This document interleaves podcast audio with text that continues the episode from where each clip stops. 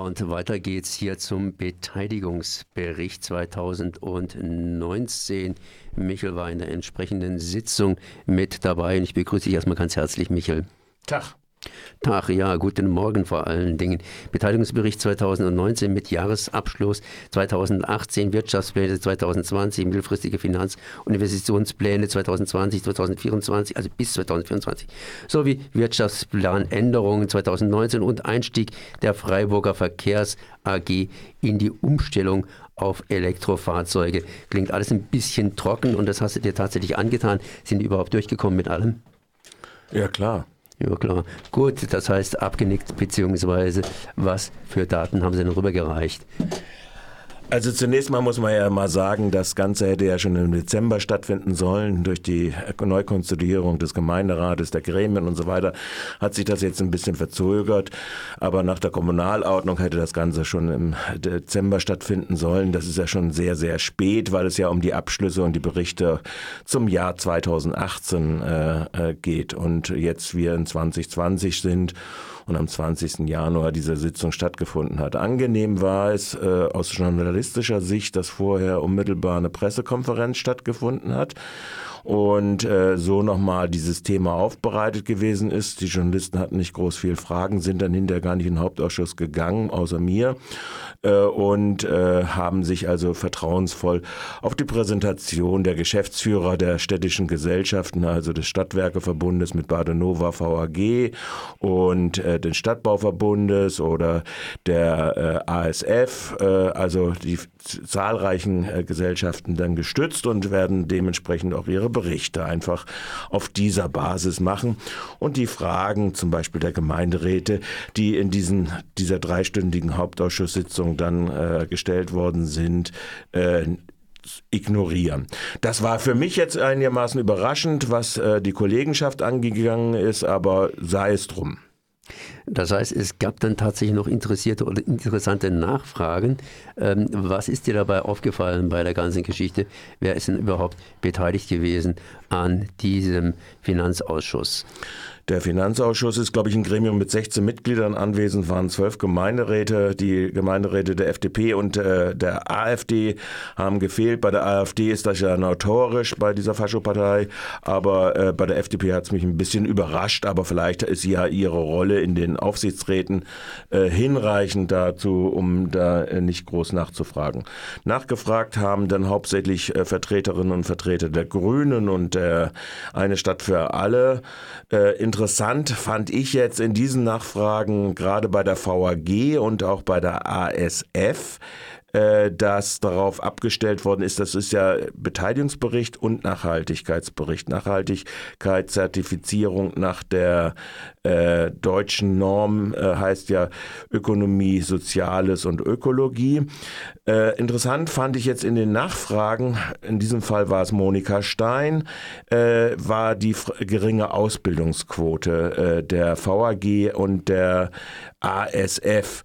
Äh, da gab es ganz interessante Antworten dazu, äh, nämlich erstens, es gibt eine völlige Überalterung des Personalbestandes dieser Unternehmungen. Äh, die sind fast alle in den 50-Plus-Klassen drin. Das heißt, in den nächsten zehn Jahren wird es also einen großen Austausch dort äh, drinne geben und es sind auch zahlreiche, die schon über 60 sind. Das heißt, ein großer Austausch der Stammbelegschaft und in den unteren äh, Altersklassen sind da relativ wenige da. Von daher sind äh, Ausbildungsverhältnisse mit 2% oder 3%, das sind nämlich diese beiden Institutionen, äh, relativ schwach ausgebildet. ASF-Vertreter, Herr Brogelin, ja wo ja auch die Red Mondes drinne ist und Mehrheitsanteil, glaube ich, sogar hält, ähm, sagte, ja gut, Straßenfeger und äh, Müll, äh, Müllwerker sind kein Ausbildungsberuf. Deshalb gibt es dort auch keine äh, Ausbildung. Äh, und wenn wir unsere Fahrer ausbilden, also Werkzeug, dann ist das, äh, werden die uns sofort abgeworben von Spediteuren, äh, die die gute Ausbildung der, der ASF dann äh, durch bessere Verdienstchancen äh, belegen können. Damit haben wir jetzt ein Phänomen, was durch die Privatisierung dieser Dienstleistung Müll, des Mülls durchaus äh, angelegt war. Es sollten ja die Lohnkosten verbilligt werden vor 25 Jahren, als das, glaube ich, privatisiert worden ist. Und äh, das heißt, das ist ein äh, der hohe Tarif, der, der den Verdi seiner, oder damals auch die ÖTV abgeschlossen hatte, wurde auf der Müllwerker- und Straßenreinigerseite dann praktisch geschliffen in der ausgelagerten ASF und jetzt haben sie das Problem, dass selbst äh, die Fahrer ihrer Müllfahrzeuge äh, praktisch abwandern, äh, wenn sie von ihnen ausgebildet worden sind und da gibt es einen Überalterungseffekt.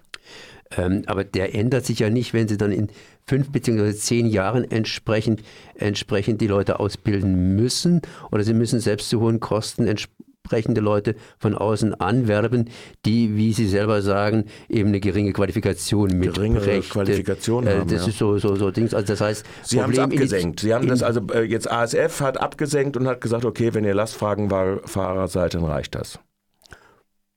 Also wenn ihr den Lkw-Führerschein schon habt, dann reicht das. Und wir machen noch eine kleine Zusatzausbildung. Sie machen einen umgekehrten, also wer jetzt schon einen Lkw-Führerschein hat, das sind dann aber meistens wahrscheinlich auch Ältere, die nicht mehr in Speditionen äh, äh auf der, über die Landstraße bei zunehmendem ja, Verkehr aus, äh, äh, aus äh, Osteuropa etc. Äh. Soweit ich weiß, muss man dann noch eine entsprechende Zusatzausbildung machen, so Gefahrgut und so weiter und so weiter. Also mit ja, LKW klar. selber geht es nicht. Ja, ich sage jetzt mal, Sie sagen, wir versuchen Leute in den Einstellungsvoraussetzungen auch aufzunehmen, die LKW haben und denen geben wir dann eine Zusatzausbildung. Das sage ich ja. Also das heißt, denen geben wir eine Fortbildung, sodass sie dann äh, das machen. Das fand ich jetzt aber trotzdem erstmal ganz interessant, also zu den realen Problemlagen äh, von äh, diesen Institutionen. Ähm, Zweiter Aspekt betrifft auch diese beiden Institutionen, ist eine Differenz oder eine äh, nicht aufgeklärte Differenz und auch nicht nachgefragte Differenz in Bezug auf die Frage der Mobilität äh, der Zukunft. Und äh, die Mobilität der Zukunft ist die Frage, also was wird bei den schweren Fahrzeugen wie Busse oder äh, Müllfahrzeuge, also diese großen äh, Abfahr, was soll denn da das Antriebswerk der Zukunft sein? Da sagt die ASF, Brogelin, für uns sind das nur noch Wasser. Brennstoffzellen, also Wasserstoffantriebe, äh, die relevant sind für unsere LKWs. Und wir warten so lange ab und wir wollen dann in einem Bundesprogramm auch Fördermittel für das bekommen.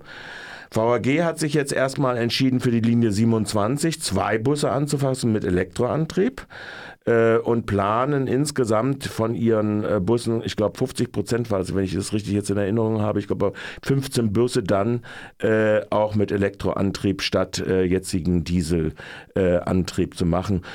Ersparnis ergibt sich, äh, ergibt sich auch die Ersparnis, also wird auch schon ausgerechnet, die Ersparnis, äh, weil äh, dort äh, Ladestationen ja äh, zusätzlich sein müssen, etc., die nur gering gefördert werden, nämlich für 40 Prozent, im Unterschied zu 80 Prozent der Mehrkosten, die Elektrofahrzeuge äh, bei im Lkw machen gegenüber dem normalen Diesel. LKW oder Dieselbus, muss man ja immer dazu sagen. Und äh, der wird auch nur zu 80 Prozent gefördert. Die VAG als äh, ÖPNV-Betreiber äh, setzt also auf Elektrofahrzeuge weiß aber auch aus Erfahrung anderer Städte, dass zum Beispiel, und dann werden die Vorteile dann irgendwann schwierig dann auch äh, wirtschaftlich darstellt, zu, äh, dass man wegen der geringen Ladekapazitäten oder der Reladung äh, dieser Batterien sehr wohl in Problemlagen kommen kann, sodass man, wenn man sagt, zehn, zehn Busse braucht man, dann noch einen elften in Reserve halten muss äh, wegen der Ladekapazitäten, weil dann auch tagsüber geladen werden kann und äh, Ja. Also das ist nochmal so ein Phänomen, was so am Rande sind. Es sind so Details äh, in der Elektromobilität, die eigentlich so, so mal ausgebreitet auch ganz interessant sind, äh, mal äh, äh zur Kenntnis äh, zu nehmen. Ja, also das waren also praktisch diese Aspekte jetzt mal von zwei Komponenten der Nachhaltigkeit. Also der Beschäftigung, die Beschäftigung, Beschäftigten äh, Ausbildung scheint offensichtlich nicht ganz so toll zu sein. Und die äh, andere Frage der, was ist jetzt der Antriebsmotor, gerade für LKWs der Zukunft, die hier im Stadtgebiet fahren, seitens städtischer Gesellschaften, da gibt es divergierende Meinungen, ohne dass jemand äh, da mal nachfragt, was ist denn eigentlich jetzt sinnvoller oder nicht so sinnvoll. Das wäre das. Wenn du noch weitere Fragen hast. Äh ja, noch eine ganz kurze Frage, vielleicht, die du lange beantworten könntest, aber vielleicht eine ganz kurze Frage. Die Sitzung des Haupt- und Finanzausschusses, da waren ja keine anderen Journalisten beteiligt. Hatte irgendwie eine Relevanz, beziehungsweise lesen Sie alles dann im Protokolle nach? Nee, ich gehe davon aus, das wird dann nachher abgenickt. Das ist dann eine Kenntnisnahme im Gemeinderat nur noch. Ja, also das ist die Beratung jetzt gewesen und äh, die Vorberatung gewesen. Die ist jetzt öffentlich. Das ist ein, so ein anderes Phänomen, was man jetzt nochmal äh, berücksichtigen sollte. Die haben eine geheime Vorberatung sowieso gemacht in Bezug auf die Finanzentwicklung, weil das Kernproblem äh, der Beteiligungsberichte ist, äh, wir haben jetzt nicht über die Badenova geredet, dass äh, im Prinzip der Zuschussbedarf des städtischen Haushaltes an die städtischen Gesellschaften immer weiter am Zunehmen ist. Das Konzerthaus ist 25 Jahre alt. Die Messe ist 15 Jahre alt, der erste Messebau. Das heißt, es stehen größere Sanierungsmaßnahmen an.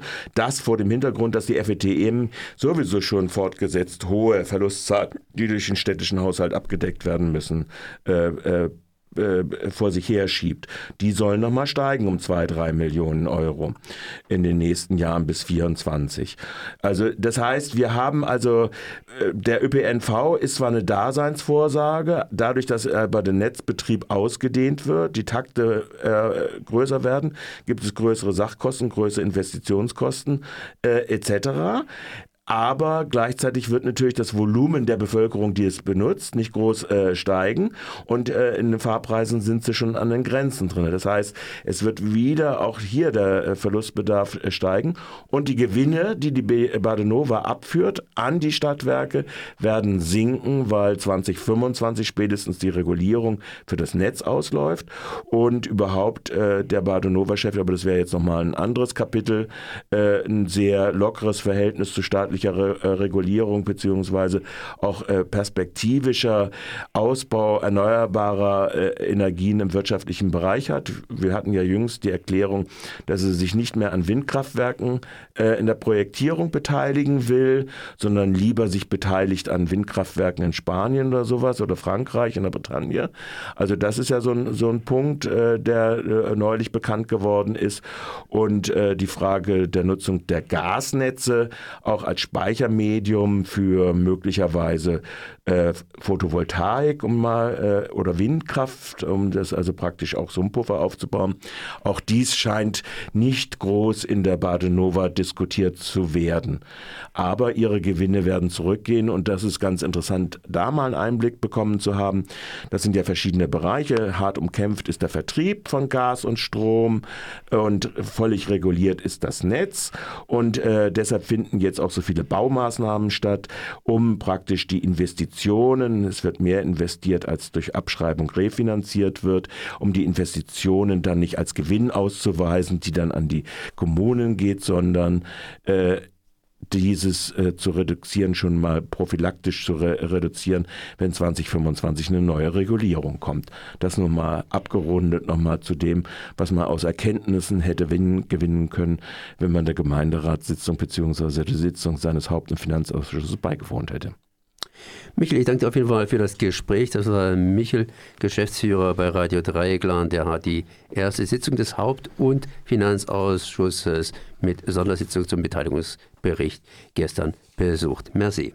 Aber ich war da nicht als Geschäftsführer.